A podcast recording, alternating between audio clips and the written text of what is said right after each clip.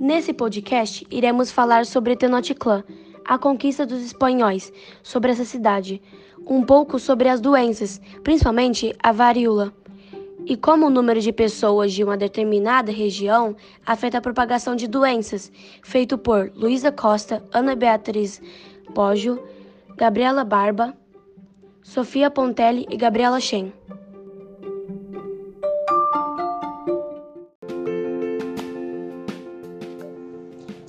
Uma observação antes de começarmos nosso podcast.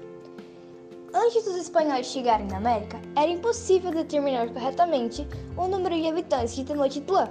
Então pegamos um número aproximado de nossas pesquisas. Esperamos que gostem. Aproveite nosso podcast.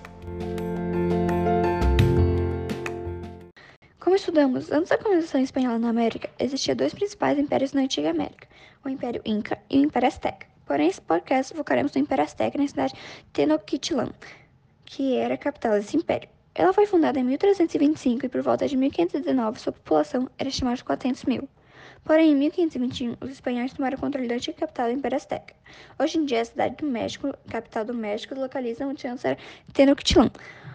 Uma das maiores marcas da arte azteca foi a arquitetura. Construções monumentais marcaram essa arte, sobretudo os palácios, templos e os locais onde eram realizados os sacrifícios para os deuses.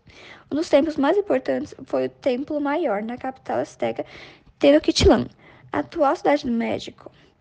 Toda essa arquitetura desenvolvida e gloriosa chamou a atenção dos espanhóis que logo decidiram colonizar aquele povo. Qual era outra cidade importante da época? Veneza é uma cidade e a capital da região de Vêneto, localizada no norte da Itália. A cidade é formada por uma série de 119 ilhas. Veneza foi uma grande potência marítima durante a Idade Média e o Renascimento, e, junto com Gênova, era uma das principais cidades portuárias da Europa na época. Hoje em dia, ela se destaca pelo turismo e pela beleza de sua arquitetura e obras de arte. Hoje em dia tem 414 1,6 quilômetros quadrados e uma população total de 270.098 habitantes. No século XV, tinha uma população estimada em 200 mil. Como podemos perceber, mesmo Veneza sendo uma das grandes populações da época, sua população total era a metade da de Tenochtitlan. Qual a diferença entre povoado e populoso? Entender a diferença entre conceitos de populoso e povoado é importante para que se compreenda melhor a dinâmica nas populações em todos os lugares do mundo. Populoso refere-se com o número total de habitantes em uma região. Já povoado está relacionado ao número de habitantes por quilômetro quadrado, ou seja, a densidade demográfica de um determinado lugar. Existe alguma relação entre o número de pessoas de uma região e a propagação de doenças? A propagação de doenças pode ser facilitada se uma região tem um alto número populacional, como por exemplo a cidade de Tenochtitlan. Porém, é melhor sempre nos basearmos nos números populacionais de uma região específica, em vez de, por exemplo, os números populacionais de um país.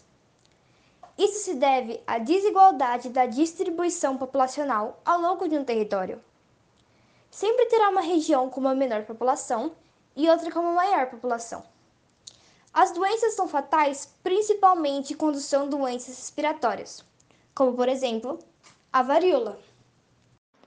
Mas antes, o que é varíola e qual foi seu impacto no Império Azteca? Em menos de cinco anos, cerca de 15 milhões perderam a vida na região que hoje é o México. Os sintomas que começaram a sentir-se antes de 1545 eram febres elevadas, dores de cabeça e escorrimento de sangue nos olhos, do nariz e da boca. A morte era inevitável e sucedia regra geral após três ou quatro dias. Em cinco anos, 80% da população tinha desaparecido. A varíola é uma doença infecto-contagiosa causada pelo vírus pertencente ao gênero Orthopoxvirus. Ela é considerada um dos maiores assassinos em termos de doenças da história da humanidade. Por estar em solo virgem, pela sua organização e por ser muito povoado, a varíola se espalhou rapidamente em Tenochtitlan, matando muitos nativos e sendo um dos principais fatores para a conquista dos espanhóis sobre o Império Azteca. O que é crescimento exponencial?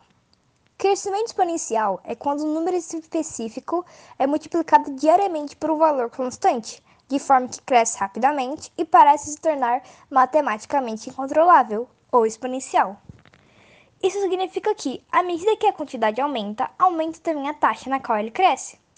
Crescimento exponencial também pode ser aplicado às doenças. Porém, para explicar esse conceito, vamos usar um exemplo mais simples: as vitórias régias. Imagine que temos um lago com uma vitória régia. Porém, a cada dia ela se duplica, e você pode retirar 10 vitórias régias por vez. No dia 1, teremos uma vitória régia, no dia 2, teremos duas vitórias régias. No dia 3, o número de vitórias régias subirá para 4. No dia 4, teremos 8. No dia 5, teremos 16 vitórias régias. Se agirmos no dia 5, ainda poderemos conter as vitórias régias. Retiramos 10 vitórias régias e sobrarão 6. No dia seguinte, elas se multiplicarão para 12 e depois retiramos 10 de novo. Assim sobrarão duas que no dia seguinte se multiplicarão para 4 que podemos retirar. No dia 6, porém, se não agirmos no dia 5, teremos 32 vitórias régias, de modo que, mesmo se retirarmos 10 vitórias régias por dia, elas continuarão se multiplicando a cada dia, de modo que ficará impossível conter as vitórias régias de encherem o lago. Ou seja, se o número de algo fica muito maior que a capacidade de remoção, será impossível contê-lo. O mesmo acontece com os vírus.